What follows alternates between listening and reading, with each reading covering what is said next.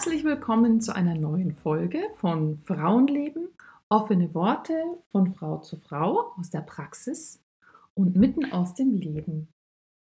Hallo liebe Judith. Hallo Marion. Lass uns heute doch mal endlich, ich freue mich da schon so lange drauf, auf das äh, so oft nachgefragte Thema Histamin und die Frauen oder Histamin ein Frauenthema oder Frauen und Histamin. Wie gehört es richtig? Lass uns einfach auf dieses Thema heute mal eingehen. Ja, sehr gerne. Ja, Histamin ist ein Riesenthema geworden, sage ich jetzt mal vorsichtig mhm. in meiner Praxis. Also ich frage mich schon, nimmt es zu, mhm. zumal ich auch immer jüngere Patienten, auch Kinder mit dieser Thematik habe. Aber Histamin ist definitiv ein Frauenthema. Und ähm, das ist sehr spannend. Also ich habe es mhm. beobachtet in meiner Praxis. Und, ähm, und dann habe ich versucht, der Sache auf den Grund zu gehen, ob das jetzt ein Zufall ist, weil ich viele Frauen habe oder weil eben die kommen. Aber es ist tatsächlich so, dass 70 Prozent der von einer Histamin-Thematik, sage ich jetzt mal, betroffenen Patienten Frauen sind. Okay, das wollte ich jetzt nämlich gerade fragen. Mhm. Ist es deswegen, weil die Frauen schon mit diesem Schlagwort zu dir in, äh, in die Praxis kommen oder sozusagen mit der mhm. Diagnose Histaminintoleranz? Oder ist es tatsächlich auch deine Feststellung, deine Wahrnehmung, dass nee, äh, die genau. Frauen öfter betroffen sind? Ja, genau. Und, und ähm, es ist meine Wahrnehmung, mhm. ja, und äh, es ist ja unterschiedlich. Es kommen Frauen, die äh, haben sich ja schon Gedanken gemacht, woher könnten meine Symptome kommen und sagen, ich habe mal recherchiert, kann es das Histamin sein oder ich habe das und das probiert. Genauso wie auch Frauen kamen und sagen, ich glaube, ich habe ein Laktoseproblem mhm. und so weiter, aber ich komme allein nicht weiter. Aber es sind auch Frauen, die kommen wegen ganz anderer Thematiken. Also die kommen gar nicht wegen äh, einer Verdauungsthematik und wir landen beim Thema Histamin. Okay. Und dann habe ich eben sozusagen nochmal recherchiert, habe gesagt, ich muss das auf den. Grund gehen. Und dann wurde es wie immer unheimlich spannend, dass einfach auch die Hormone beim Thema Histamin eine große Rolle spielen. Und damit ist es ganz klar auch ein großes Frauenthema. Das ist ja wirklich spannend. Vielleicht noch einen ganz kleinen Sprung wieder zurück. Ähm, es gibt ja auch Leute, denen ist das Histamin jetzt einfach mal so hingeschmissen worden als ja. es könnte auch eine Histaminintoleranz bei ihnen bestehen, ja? Also warum ist denn was ist denn Histamin und warum ist es so ein Bösewicht? Genau, also Histamin ist ein, ein Botenstoff. Histamin kennen wir vor allem äh, aus dem Themenkreis Allergie. Also wenn jemand mhm. eine Allergie hat, so eine klassische Pollenallergie, Heuschnupfen, aber auch eine Tierhaarallergie, Hausstauballergie, dann wird die über Histamine vermittelt. Mhm. Also Histamin ist ein Stoff, den speichern wir im Körper in den sogenannten Mastzellen. Mhm. Und wenn wir Allergenkontakt haben, egal ob das das Meerschweinchen oder die Haselnuss ist, wird dieses Histamin ausgeschüttet. Mhm. Und dieses Histamin macht im Körper, und das macht es jetzt so spannend, äh, ganz verschiedene Dinge. Mhm. Ja? Im Prinzip ist es dafür zuständig und ganz wichtig, Dinge loszuwerden, die uns nicht gut tun. Okay. Also es ist nicht nur ein Bösewicht. Nein, absolut nicht. Ja, ich meine, nichts im Körper ist eigentlich ein Bösewicht, sondern die Natur hat schon alles immer so sinnvoll gestaltet. Mhm. Ähm, wir kennen es bei der Allergie, die Niesattacken, die laufende Nase, die tränenden Augen.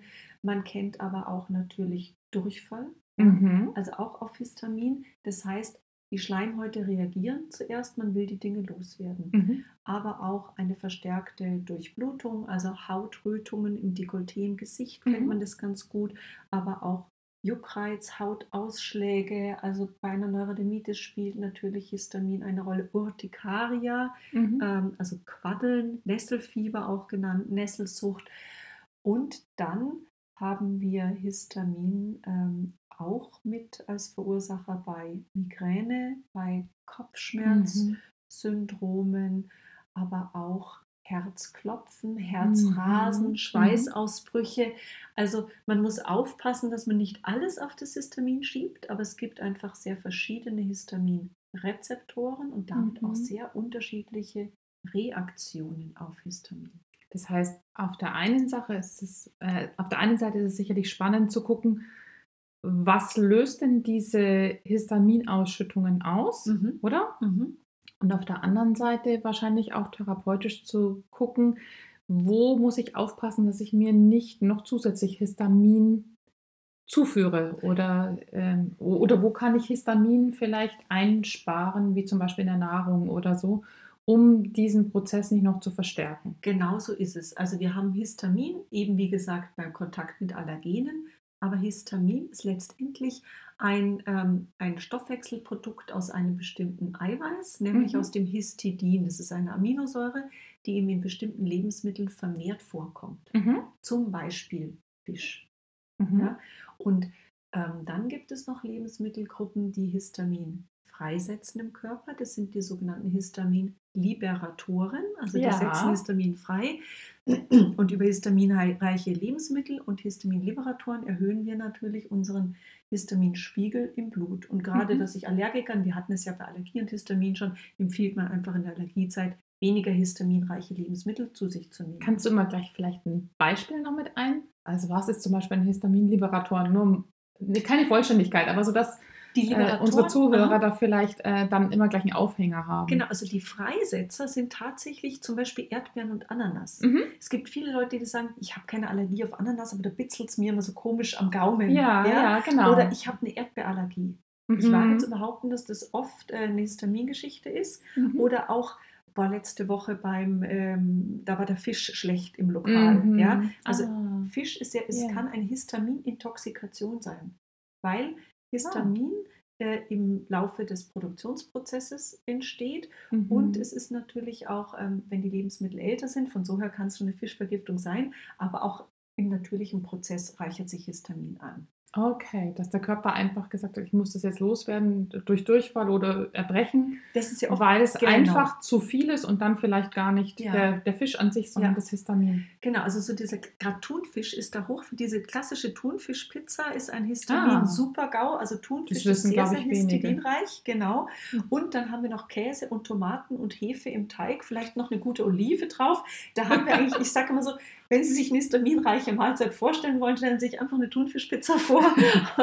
Sehr gut. Ja, und äh, dann wissen Sie, was mhm. los ist. Und du sagst, Erbrechen, Durchfall, Herzrasen, Schweißausbrüche, so richtig, wenn man eine Lebensmittelintoxikation hatte, kann Histamin dahinter stecken. Ja, das ist ja echt spannend. Genau. Und was können wir Frauen denn jetzt tun, um, also wie kann ich für mich selber äh, erstmal mir bewusst werden, dass Histamin dahinter stecken könnte oder wie kann ich dem vielleicht auch vorbeugen? Also was bei uns Frauen ja das Spannende ist, ja, da könnte man sagen, eine Ananas essen ja Frauen und Männer vielleicht gleich oft, ja, mhm. aber bei uns spielt es deswegen eine große Rolle, ähm, weil Histamin und der Histaminstoffwechsel von Östrogen und vom Progesteron, von unseren wichtigsten weiblichen Geschlechtshormonen abhängt. Ah. Ja, und das waren dann auch so Beobachtungen, die ich in den Jahren sozusagen ohnehin getätigt habe, dass oft prämenstruell in den Tagen, vor den Tagen, ja, mhm. die Histaminempfindlichkeit höher ist. Beziehungsweise festgestellt hat man eher, da habe ich mehr Kopfweh, da kann ich eigentlich gar keinen Alkohol trinken, da habe ich Durchfall, da krummelt der Bauch immer so. Und eigentlich spielt Histamin eine Rolle. Ist ja toll, dass du das sagst. Das könnte ich alles unterschreiben. Ja, genau. Und das ist, also mhm. man hat diese Beobachtung gemacht und dann habe ich mal recherchiert. Und jetzt ist es wiederum spannend, es gibt diese Histaminrezeptoren auch in der Gebärmutter. Ja, mhm. und die sind auch zuständig für die Gebärmutterkrämpfe. Und spannend mhm. ist ja zum mhm. Beispiel auch ähm, in der Schwangerschaft ja. ja. wird die DAO, die haben wir heute noch gar nicht erwähnt, also die Diaminoxidase, mhm. das ist ja das Enzym, das das Histamin im Körper abbaut, mhm. wird teilweise bis um das 500-fache erhöht. Und zwar. Deswegen war zum Beispiel bei mir meine Neurodermitis in der Schwangerschaft weg. Ganz genau. Also das kann also Allergien verändern sich in Schwangerschaften. Mhm. Ja, hat auch noch andere Hintergründe, ja, ja, aber ja, das Histamin spielt eine große Rolle. Und zwar ist es der Schutz, den die Natur uns bietet, ähm, um das Kind nicht zu verlieren. Ja, genau. ja, das heißt, Histamin vermittelt ja auch über die Prostaglandine die Kontraktion, also das Zusammenkrampfen der Gebärmutter.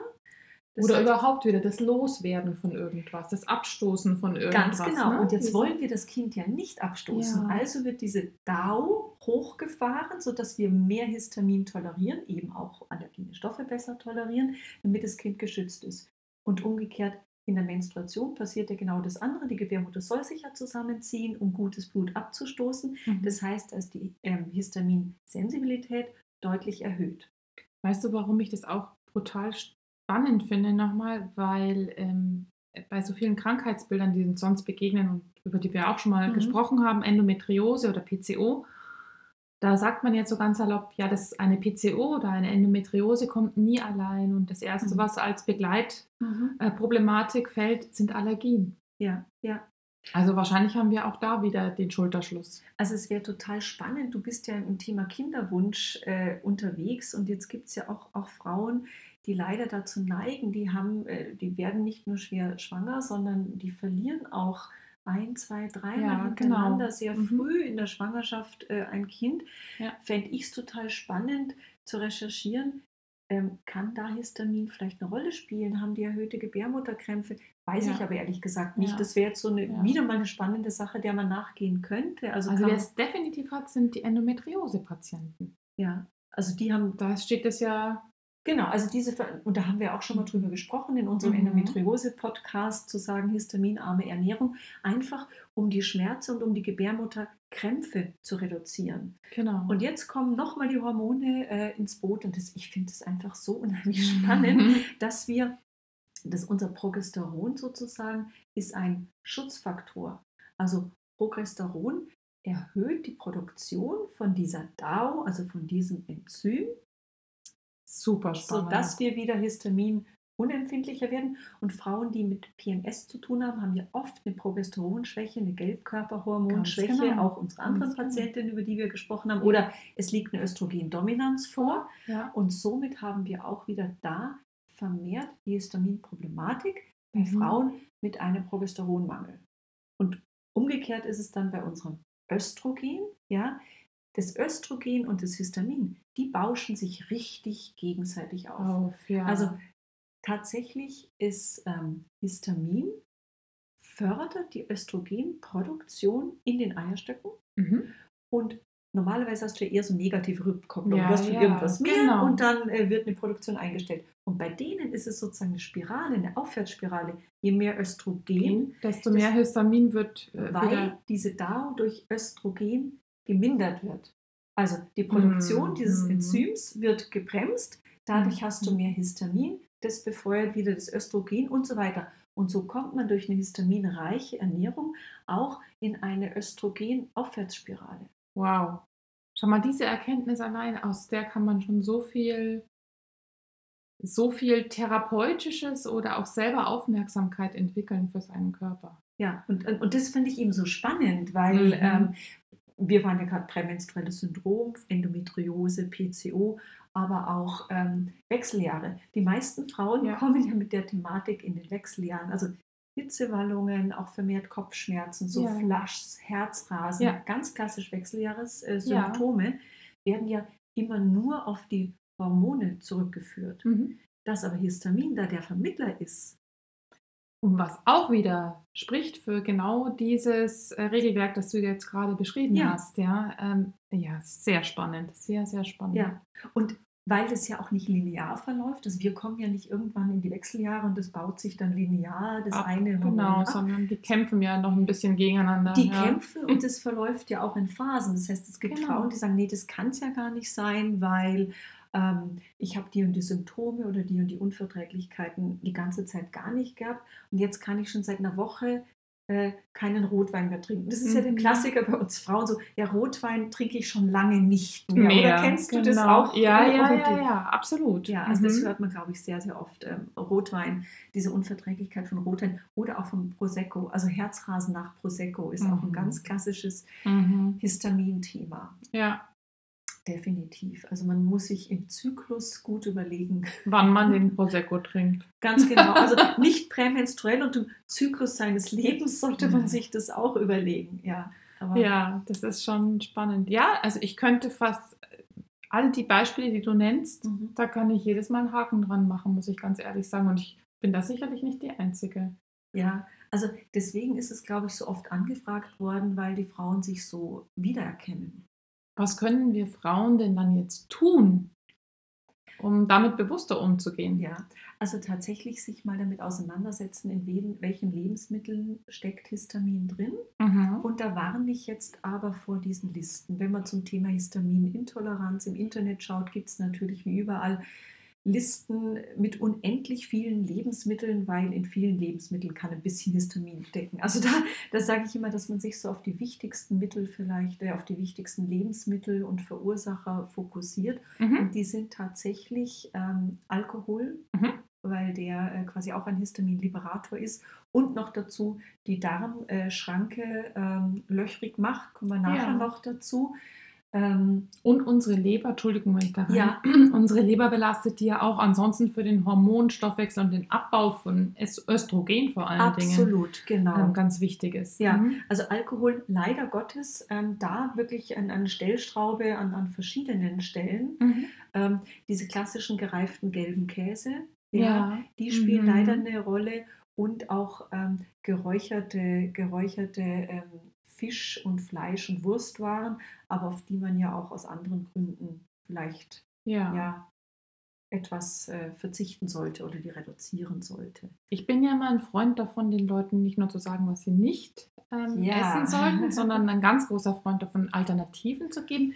Gibt es Mhm. denn vielleicht auch Lebensmittel, die jetzt viel von dieser DAO haben? Das heißt also auch dieses Histamin vielleicht mal binden oder gibt es da ein paar Ideen?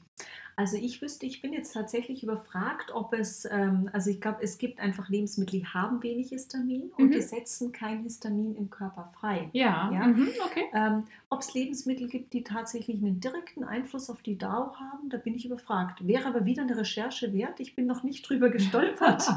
Aber dann Ähm, vielleicht ähm, ja. gibt es aber bestimmt Sachen, die wir auch gerne essen, die, die man vielleicht bevorzugt nehmen Genau. sollte, oder? Definitiv. Also es ist im, im Rahmen der, der, der Milchprodukte, der, der Käsesorten sozusagen, Mhm. sind es helle, also die weißen Käsesorten, Frischkäse ähm, oder ein nicht so stark gereifter Gouda.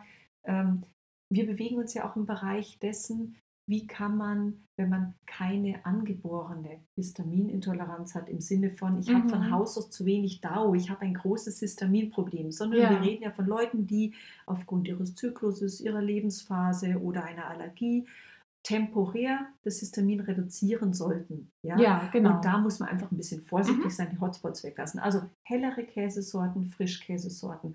Was Lieber ist mit diesem gereiften Camembert, Brie und Mm. solchen Weichkäsesorten? Gut, dass du sagst, also diese Schimmelkäse, also Histamin ist ja ein bakterielles Abbauprodukt. Also Mhm. Gorgonzola, Schimmelkäse, Mhm. diese ganzen wunderbar überzogenen Käsesorten, Mhm. auch vielleicht eher in der ersten Zyklushälfte mal zu Okay. nehmen. Genau. Mhm.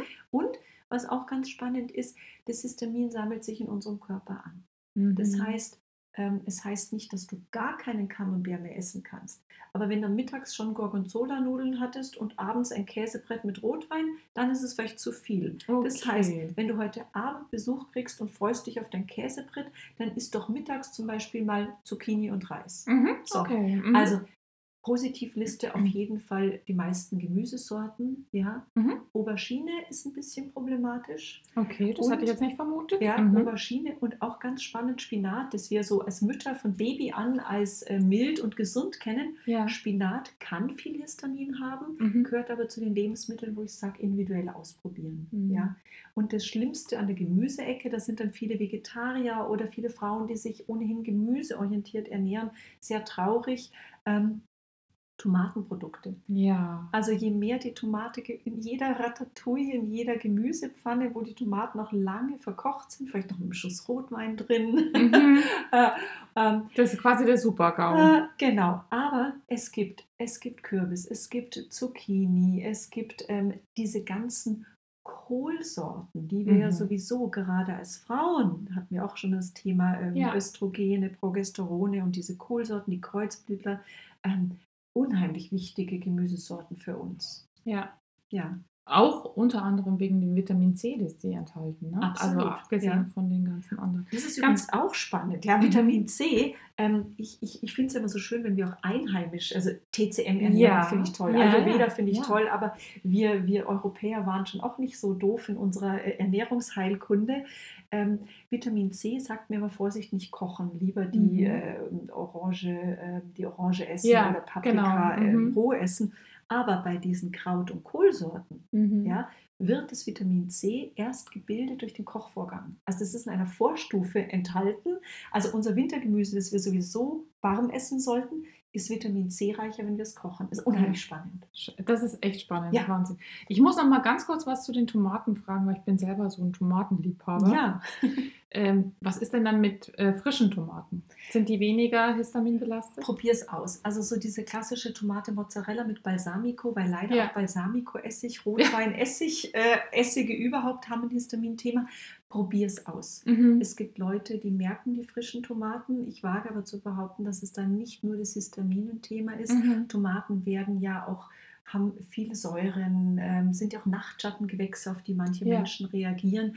Also da möchte ich das Histamin in Klammern setzen. Ich sage einfach, probier es aus. Mhm. Ja. Mhm. Aber definitiv in der verarbeiteten Form ähm, Ganz genau. Aber vor allem steht Ket- es unter schwerem Verdacht. Ketchup, Lasagne zum Beispiel, solche Mhm. Sachen sind dann Mhm. natürlich ein Thema. Mhm. Oder unsere Thunfischpizza. Oder die Oder die Thunfischpizza. Thunfischpizza, genau. Womit wir schon wieder den Bogen gespannt hätten und heute leider auch schon wieder Ja. am Ende sind. Aber ähm, auch daraus gäbe es, glaube ich, schon wieder äh, noch weitere Themen weiter zu entwickeln. Beziehungsweise wir sind natürlich auch sehr offen.